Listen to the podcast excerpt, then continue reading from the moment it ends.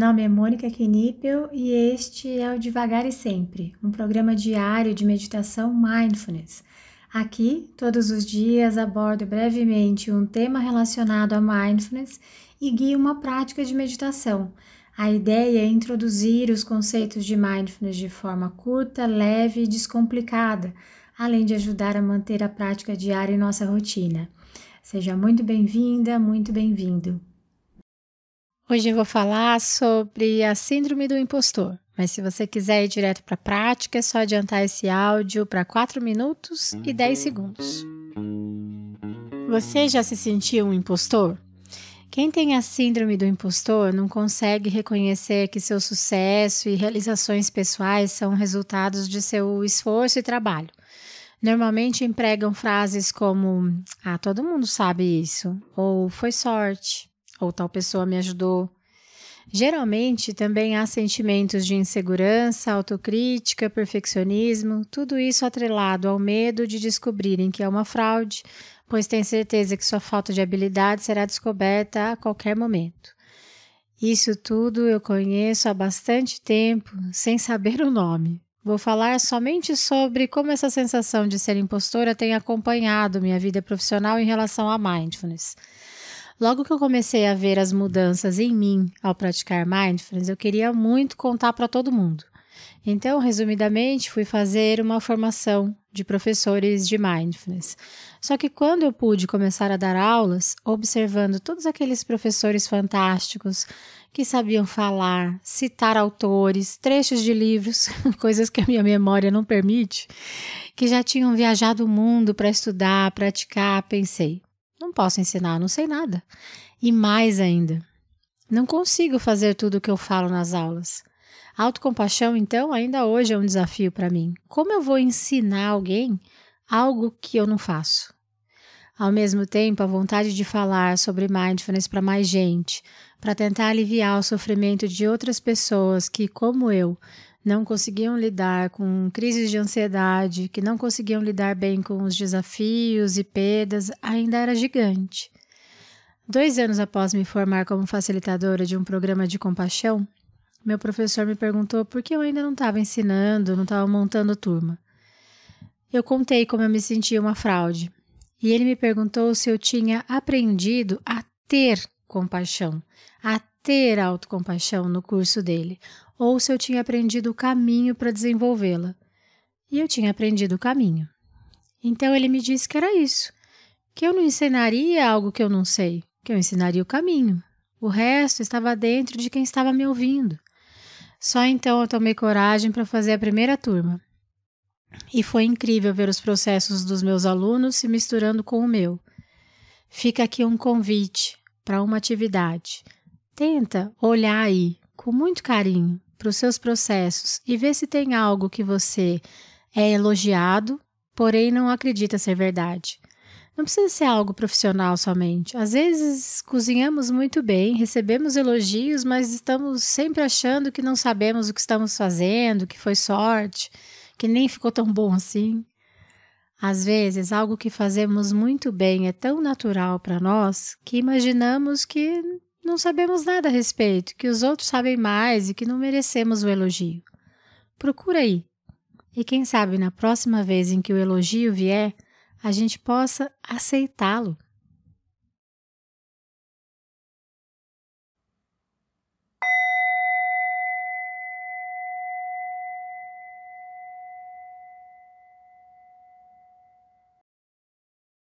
Vai encontrando uma postura confortável, alerta.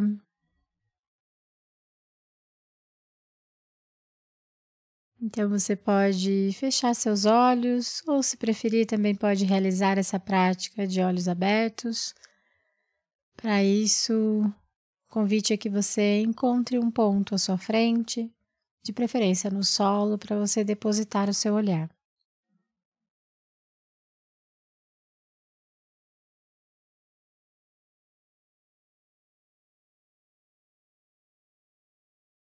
Nesse primeiro momento da prática, nós levaremos a nossa atenção e a nossa consciência para a nossa respiração, como um todo.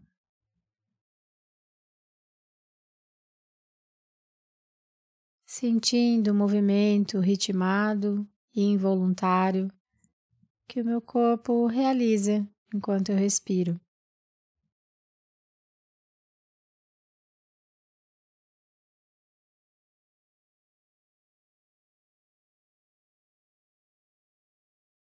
Sentindo a temperatura do ar passando pelas narinas, pela garganta,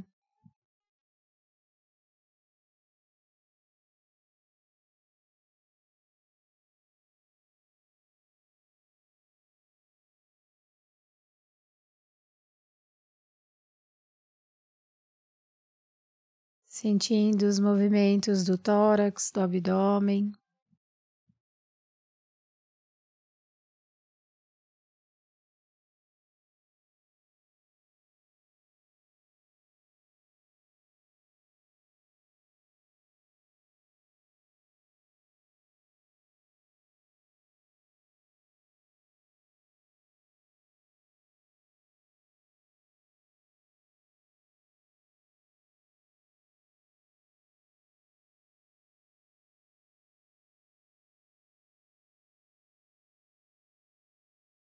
Tente estar presente na sua respiração, uma a uma, em cada ciclo da sua respiração.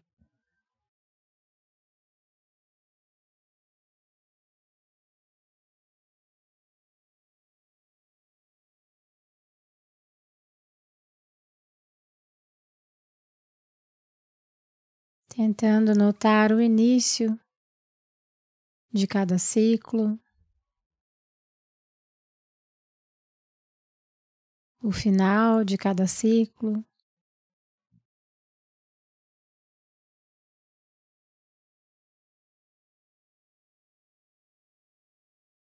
Hoje, melhor do que qualquer outro dia do ano,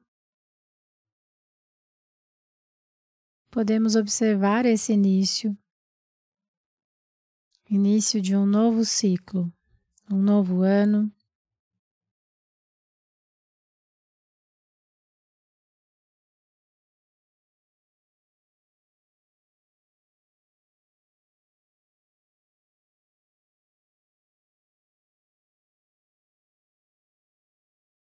Porém, como acontece com a nossa respiração, a todo momento em nossas vidas, há ciclos começando, terminando.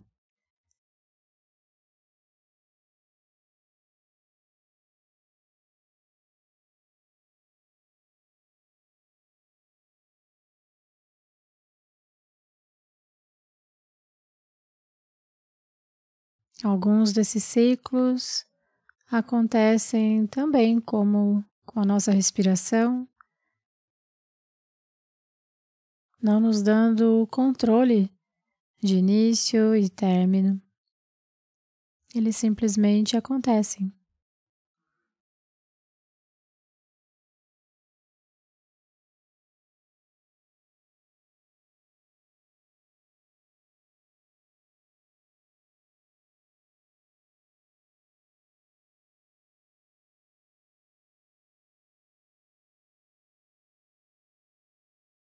Eu posso observar a minha respiração momento a momento.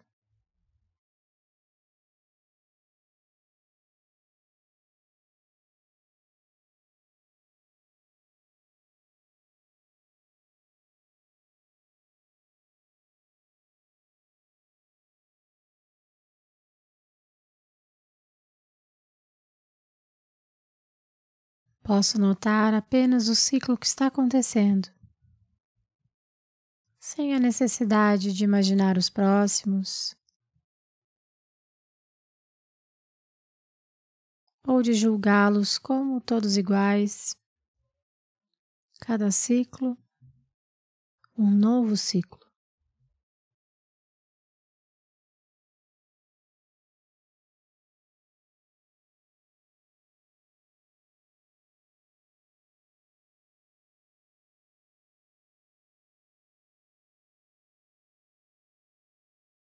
Sinta a sua respiração.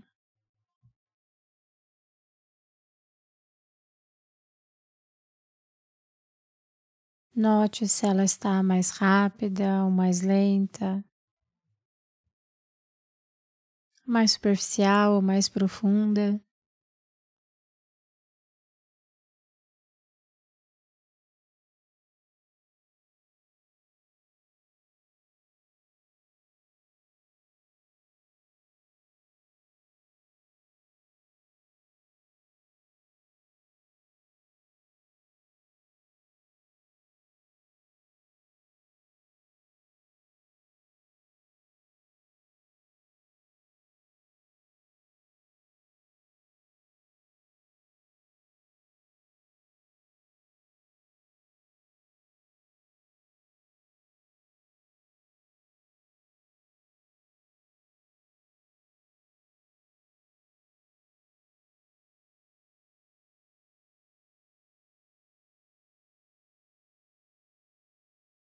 Note a sua respiração como um todo.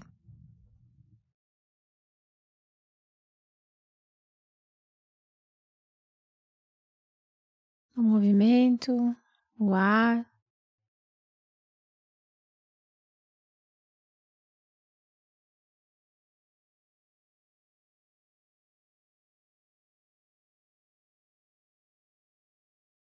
Tente estar presente na sua respiração.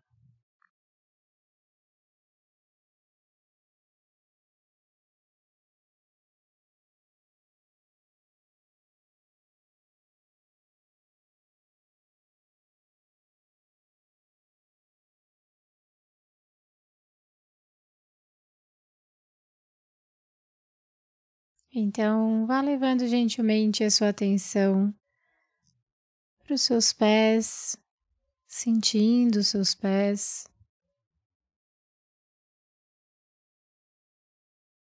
Sinta suas mãos.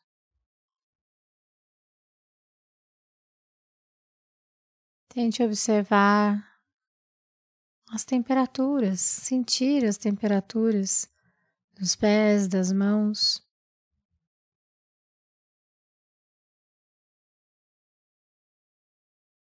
E ao soar do sino, quando você se sentir pronta, pronto, você pode encerrar essa prática.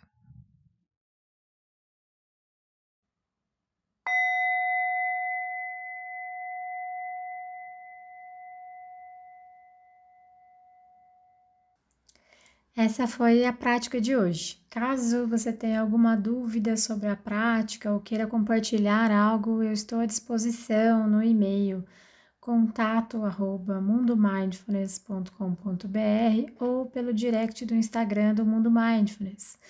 Fique à vontade para mandar mensagem para mim.